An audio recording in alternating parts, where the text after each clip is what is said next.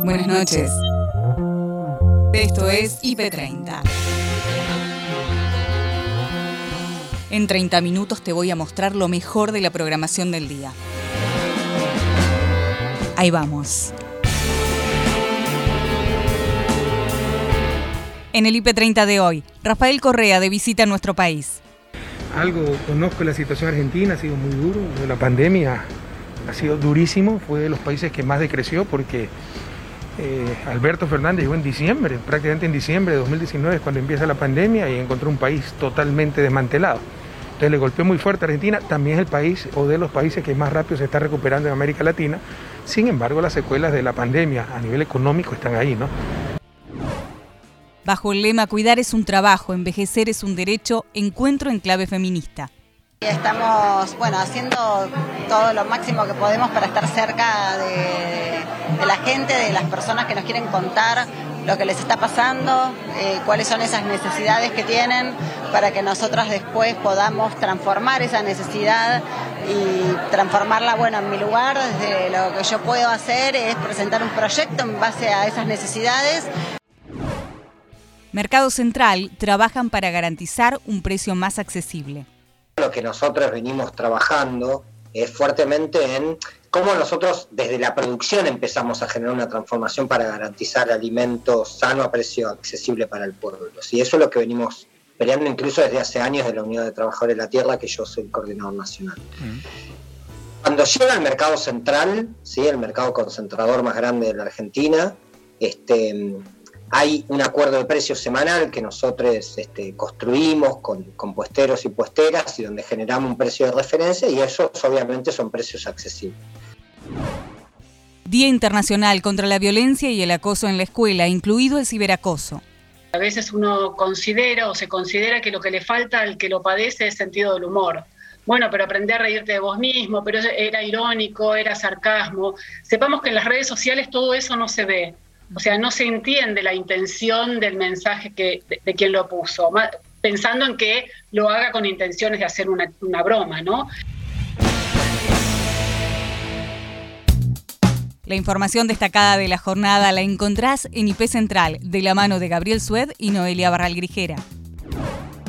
Ya estamos en comunicación con Adolfo Rubinstein, ex ministro de Salud del gobierno de Mauricio Macri. ¿Cómo estás, Adolfo? Te saludamos Gabriel Sued y Noelia Barral Grijera. Buenas noches.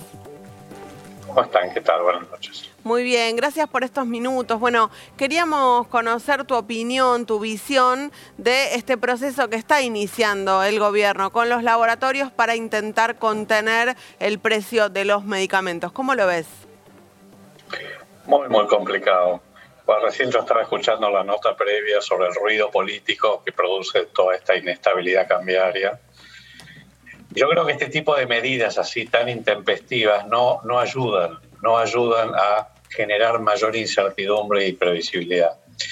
Y a mí me parece que la verdad es que el gobierno tuvo casi dos años para ponerse a trabajar en regulación del mercado farmacéutico, con medidas mucho más sustentables que poner un congelamiento de precios en el momento justo de tanta incertidumbre cambiaria. Vos pensás que todos los medicamentos, incluyendo los medicamentos de producción nacional, tienen principios activos importados obviamente están sujetos a las variaciones del precio del dólar. Y te lo digo por experiencia concreta, a mí también me tocó estar en el ministerio con una enorme inestabilidad cambiaria. Así que conozco de qué se trata la cosa y también sé que este tipo de medidas lamentablemente no van a producir el efecto deseado, por el contrario, lo que van a hacer es retraer la oferta. Con lo cual, en realidad, las medidas, con esto termino, las medidas que se deben haber tomado son fundamentalmente medidas tipo poner precios de referencia externo, precios de referencia interno, negociaciones, compra conjunta, o sea, licitaciones con compra consolidada, muchas de las medidas que nosotros implementamos en nuestra gestión y muchas de las medidas que están presentes en todos los mercados farmacéuticos de los países desarrollados, estoy hablando de Europa, inclusive en, Estados Unidos, es decir, acá no se ha hecho nada. Y de esto no puedes pasar de 0 a 100, digamos, metiendo un congelamiento de precios en el peor momento de la inestabilidad cambiaria. Ayer estuvo con nosotros Nicolás Kreplak y nos decía que hasta el 2015 había una regulación estatal sobre el precio de los medicamentos que después se eliminó y que esto va en contra eh, de lo que hacen los principales países eh, del mundo, principalmente decía el de Europa, porque en Estados Unidos eh, es mayor la, desregulación. ¿Estás de acuerdo vos con que se incluya una regulación estatal en el precio de los medicamentos, aunque no estés de acuerdo con esta, puntualmente con esta, con este congelamiento que se impulsa en este momento? No, por supuesto que sí. Lo que dice Nicolás Kreplas no sé de dónde lo sacó justamente nosotros empezamos a poner un marco regulatorio en nuestra gestión. No había absolutamente ningún tipo de regulación de precios de medicamentos, ni siquiera la, iniciativa que tuvimos nosotros de compra conjunta de todos los actores públicos para negociar grandes volúmenes y con eso conseguir fuertes reducciones, que es lo que logramos en mercados sobre todo de productos de altísimo precio. Así que en este momento se dejaron de lado todas esas regulaciones que habíamos comenzado y estamos padeciendo ese problema. Yo creo que, eh, digamos, el, congelamiento de precios de esta manera, sin nada más, sin, sin ningún acuerdo negociado, no va a tener lamentablemente ningún tipo de efecto. Anita Sicilia y Nacho Corral actualizan las noticias de este jueves, en tarde a tarde. En el día de hoy la noticia internacional relacionada con la pandemia que de alguna manera fue una buena noticia para todos fue la aprobación por parte del Reino Unido de una pastilla contra el COVID-19, el Molnupiravir, que es como se conoció, pero para conocer de qué se trata, cuál es la función, cuándo se va a empezar a, utilizar, nos eh, conectamos con Mario Lozano, virólogo, que en este momento está escuchándonos. Mario, ¿cómo estás? Bienvenido, Anita Sicilia y Nacho Corral, te saludamos argentino. ¿Nos escuchás, Mario? Estaba silenciado. Ahí está. ¿Cómo les va? Ahí está, perfecto. Hola, Mario. Eh, bueno, Mario, la primera pregunta, obviamente, lógicamente, es eh, ¿qué significa, qué es esta pastilla que se aprobó en el día de hoy en Reino Unido o en las últimas horas? Esta, esta pastilla es eh, un antiviral típico que se utiliza eh, que inicialmente se utilizaba para el tratamiento de la gripe eh, y se probó contra COVID y aparentemente tiene buen funcionamiento. Se hicieron los ensayos de fase clínica, también acelerados, como se hicieron los de las vacunas, eh, y mostró tener eficiencia en proteger a pacientes que hace poco tiempo se habían, habían, habían empezado con síntomas o que recién habían sido internados. No fue tan eficiente para pacientes que tenían una, una internación prolongada. Eh, Lozano, sí. Sí, sí, perdón, te interrumpí, no quería cortarte la idea, digo, pero... No, no, dale, dale. Sí, no, digo, estas, estas pastillas puede que aparezca, vayan apareciendo o que se estén llevando a cabo otras investigaciones eh, parecidas para llegar quizás a, un mismo fin, digo, otras píldoras eh, anticoronavirus. Sí, se están analizando muchas drogas anticoronavirus. Esta, te decía, es un antiviral típico. No todas son así, porque lo que afecta es un, eh, es un mecanismo que tiene el virus para multiplicarse, para crecer. El virus para crecer tiene que reproducir sus genes. Y, esta píldora lo que provoca es, un, eh, es que se equivoque en esa reproducción. Y entonces genera variantes que son muy poco efectivas en, reproducirse y por lo tanto eh, el virus replica y crece menos, crece mal y crece menos. Y le da tiempo al organismo a defenderse. Y entonces lo que se ha visto en los pacientes que están tratados, que, fueron a los que se les administró esta píldora, es que alrededor del 50% de, de, los pacientes eh, que, fueron, que utilizaron la píldora no requirió de, de internación y en el grupo eh, tratado no hubo fallecimientos.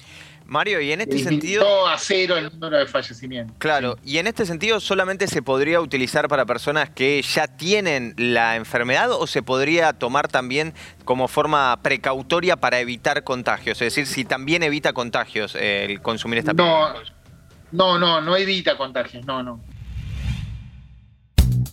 El expresidente de Ecuador, Rafael Correa, de visita en nuestro país, da su análisis político de la región, pre y pospandemia.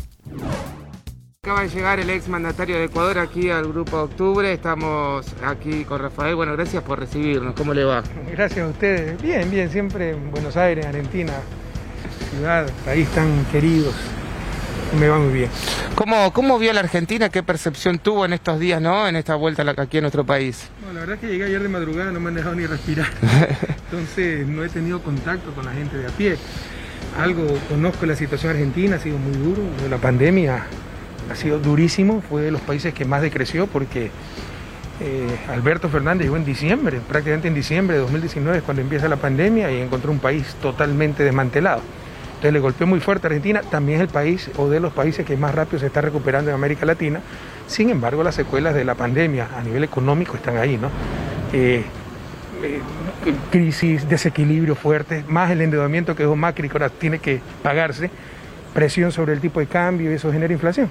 Bien, la pandemia igual afectó también eh, a gran parte de Latinoamérica. ¿Cómo, cómo va viendo, digamos, en, el contexto latinoamericano esta situación? América Latina fue la región donde más duro golpeó, bueno, tal vez excepto África, bueno, una de las regiones donde más duro golpeó la pandemia y evidenció la vulnerabilidad de nuestros estados. Precisamente por ese fanatismo neoliberal y liberal en general de minimizar el Estado, de eh, privatizar hasta, hasta el alma si algo nos enseñó la pandemia es la necesidad de acción colectiva, un importante rol del Estado, la existencia de derechos, no mercancías, no algo que si tú lo pagas lo puedes adquirir, no, derechos, algo que nadie te puede quitar.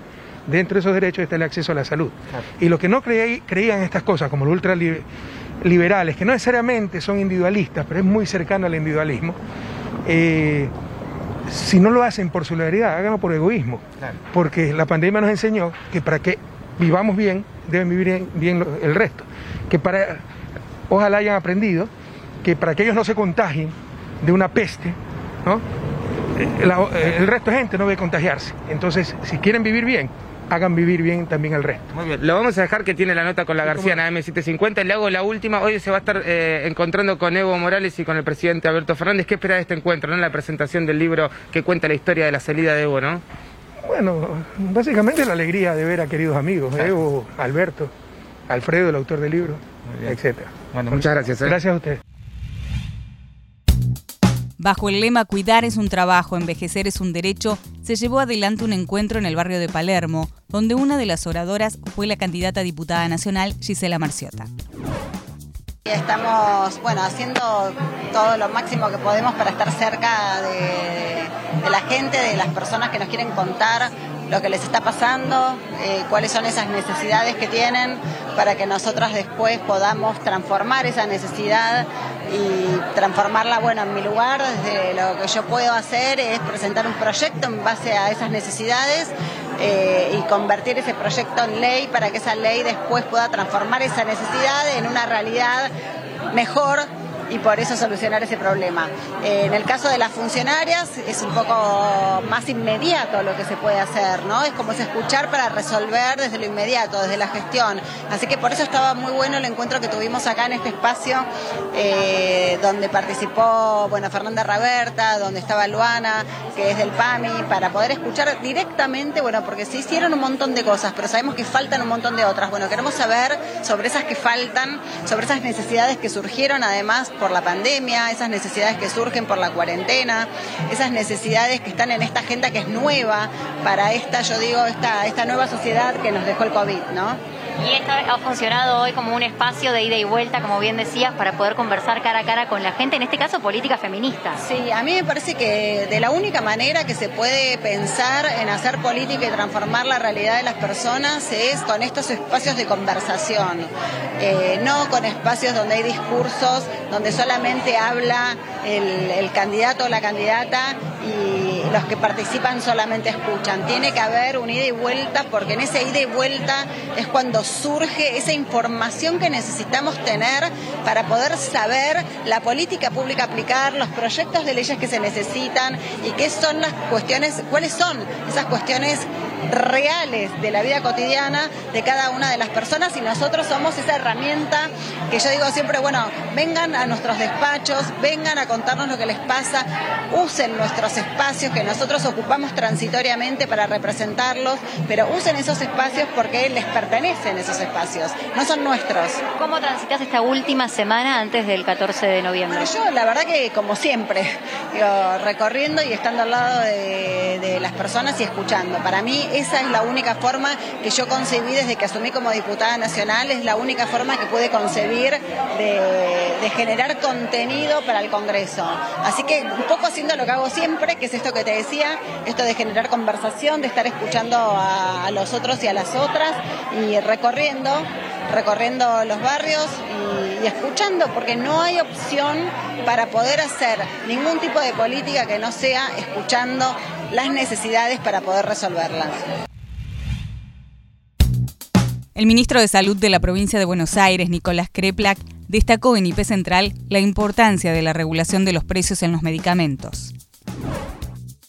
Es importante la regulación de los precios de los medicamentos porque hay que garantizar la accesibilidad. Si, la regulación del mercado es con aumento de los precios, la consecuencia es menos acceso, sobre todo en cuanto hay un, importante gasto de bolsillo. ¿no? Es un costo más grande para las obras sociales, para el PAMI, pero sobre todo deja fuera mucha gente que no podría entonces acceder a los medicamentos. Se vio eso que pasaba durante el gobierno anterior, que, se dejaron de regular los precios de los medicamentos hasta el 2015 inclusive se regulaban desde la Secretaría de Comercio y luego dejó de regularse. Eso generó una gran caída en, la posibilidad de acceso a los medicamentos. Entonces hay que retomar esa, agenda.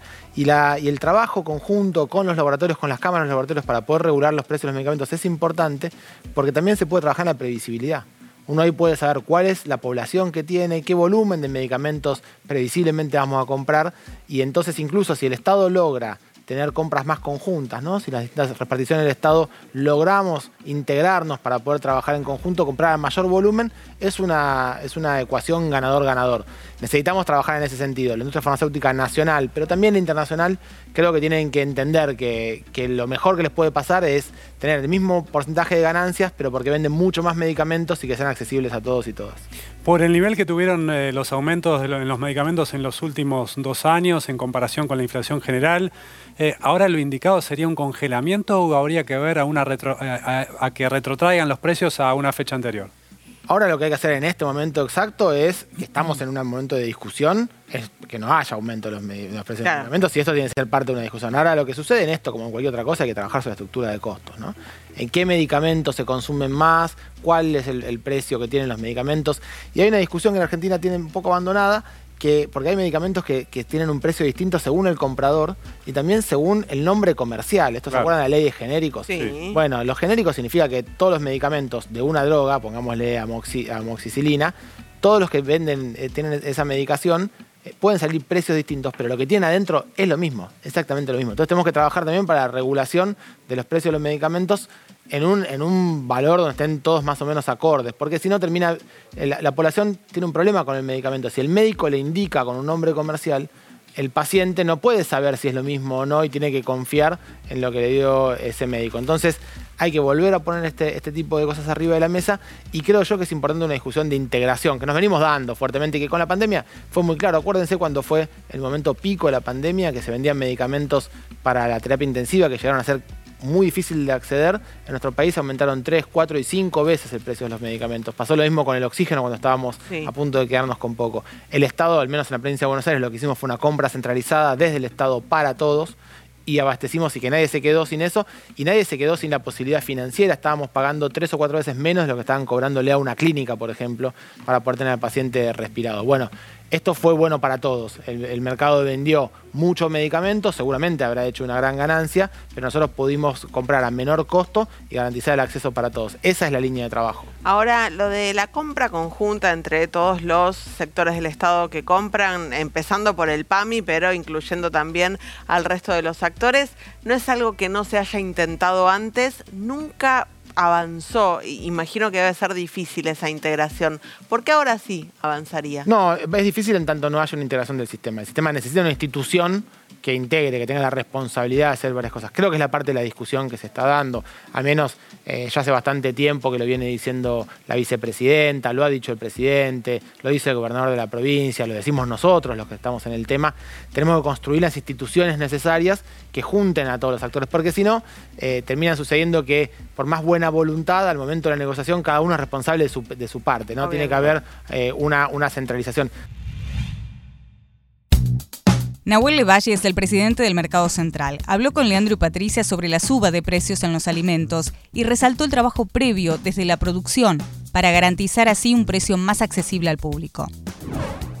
Lo que nosotros venimos trabajando es fuertemente en cómo nosotros desde la producción empezamos a generar una transformación para garantizar alimentos sano a precio accesible para el pueblo. Y eso es lo que venimos peleando incluso desde hace años de la Unión de Trabajadores de la Tierra, que yo soy el coordinador nacional.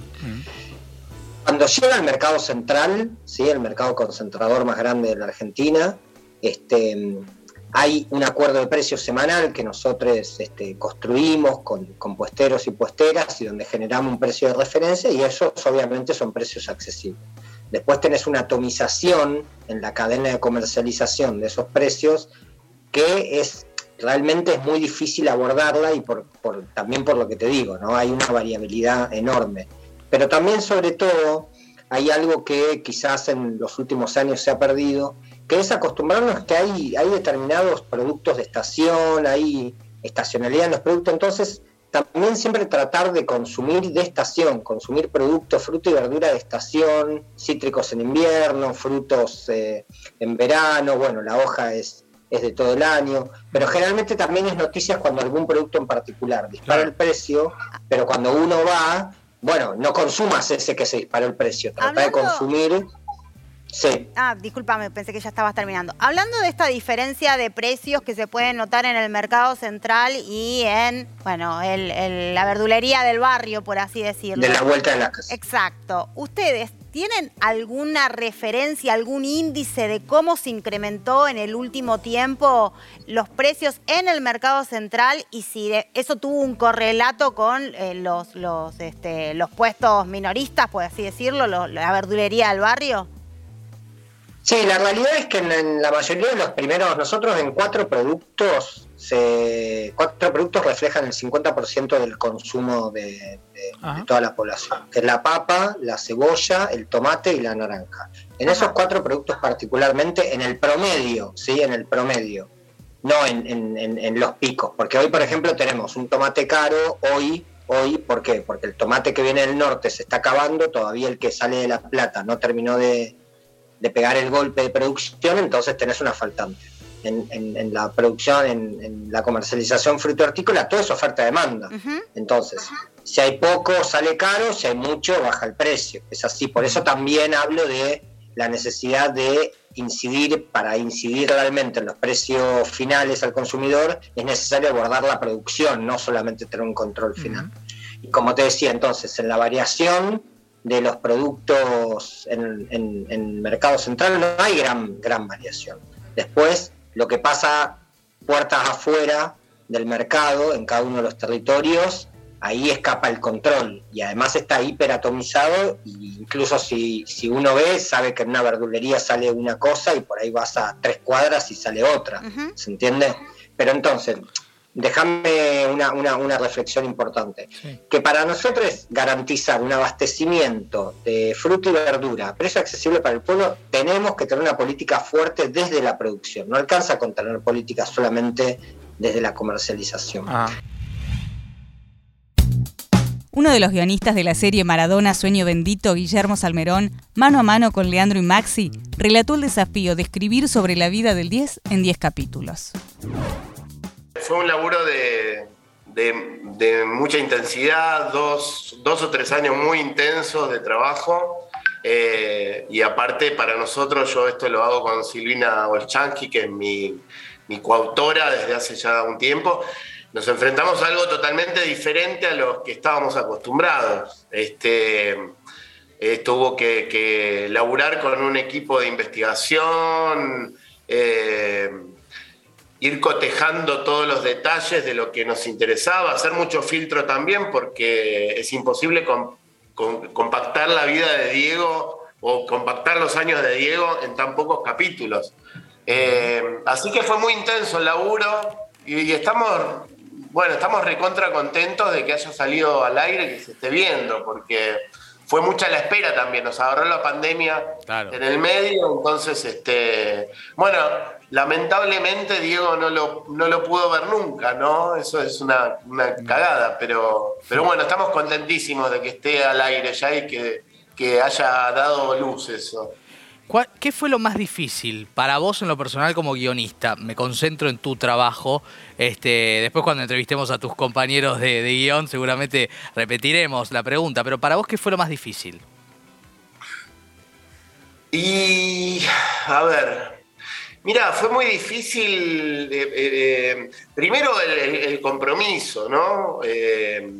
como que había mucho que se esperaba de nosotros, nosotros habíamos habíamos este, hecho el marginal y eso había trascendido. Entonces, este, el hecho de que te llamen de, México y te hablen de una producción que va a salir por 240 países y que quieren un guionista argentino y, digamos, si vos sos una opción dentro de los guionistas que hay para escribirla, era ya como un compromiso gigante. Este, y después, bueno, eh, sobre todo, sobre todo se hace un, laburo inicial de pensar este, qué es lo que vas a contar de todo lo, que hay para contar. Nosotros nos, propusimos, creo que lo, logramos, nos propusimos contarle un poco al mundo eh, por qué Diego es quien es para los argentinos, ¿no? Aún, digamos, tanto para los que lo quieren como para los que lo defenestran. Digamos, es un, es, para mí es un ídolo que tiene un ADN muy local.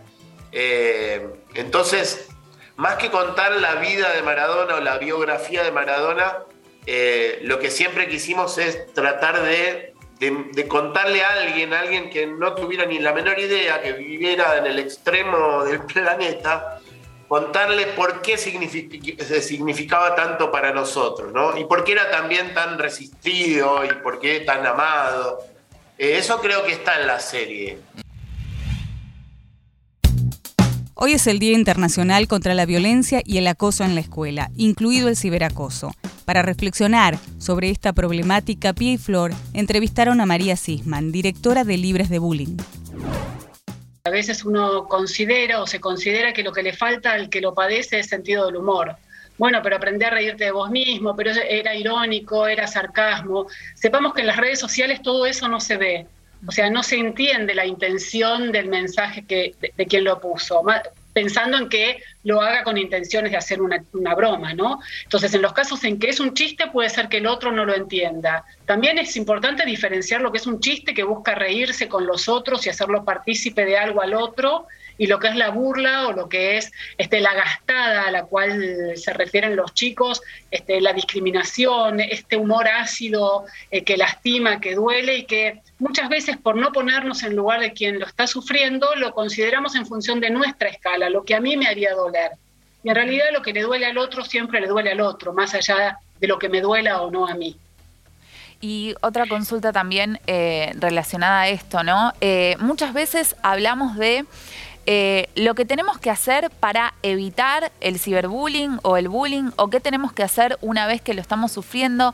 ¿Hay algún consejo que se pueda dar a aquellas personas que lo hacen? Porque si no, siempre estamos del otro lado, ¿no? Eh, que me parece información sumamente valiosa para saber cómo actuar frente a esas situaciones y cómo manejarnos, pero tratar de ver qué mensaje se puede llegar a, a realizar para aquellas personas que son las que lo practican, que a veces quizás después terminan siendo víctimas también, ¿no? Sí, una pregunta que, solemos trabajar nosotros es ¿por qué? ¿Qué te pasa con el otro? ¿Qué sentís cuando lo ves? ¿Qué es lo que hace que vos sientas que podés avanzar sobre la integridad del otro? Pero descubrir si lo que lo movilizó fue ganarse simplemente, simplemente, no es grave, pero simplemente un lugar en el grupo, o que está muy celoso, muy envidioso, siente verdaderamente que está en riesgo algo de su propia vida o está poniendo en acto aquello que en algún lugar vive pasivamente, ya sea a nivel familiar o a nivel social. A ver, las familias muchas veces no es que sean violentas en sí, sino que son testimonio de que son violentadas en otros espacios. Eh, un niño que vive como su papá llega abatido todos los días por ser agredido en su contexto laboral, o la mamá con su familia ampliada o en su trabajo, por la falta de oportunidades y demás, pueden percibir y recibir esta carga violenta y llevarlo después a llevarlo adelante con otros. Muchas otras veces porque fueron hostigados en otra escuela, que son cambiados por ahí de curso, de grado de escuela, y rápidamente intentan ponerse en ese lugar para quedar a salvo. Claro. María, ¿y a qué signo, a qué síntoma tenemos que estar atentos nosotros los padres? Eh, tal vez tenemos alguno de nuestros hijos que padece justamente el bullying, ¿no? Por algún compañero. Porque muchas veces los chicos no hablan, ¿no? Por timidez, por miedo, por vergüenza. Sí, es lo que vos decís, Pia, la vergüenza es un factor que es sumamente este, clave en la detección y en, la posibilidad que tiene o no un chico de hablar. En general a ningún chico le gusta reconocerse como víctima somos los adultos los que hablamos de es víctima de, pero a los chicos no les gusta ponerse en ese lugar porque tiene mala prensa, porque dicen, si yo soy víctima es porque soy tonto, porque no me sé defender, porque soy débil, porque soy diferente. Entonces, primero plantear, plantear a los chicos que a cualquiera le puede pasar cuando el entorno así lo favorece, que no tiene que ver solamente con las características personales. Y hasta acá llegamos por hoy. Acordate que podés ver las notas completas en nuestro sitio www.ip.digital y en nuestro canal de YouTube búscanos como IP Noticias y suscríbete. Hasta la próxima. Buenas noches.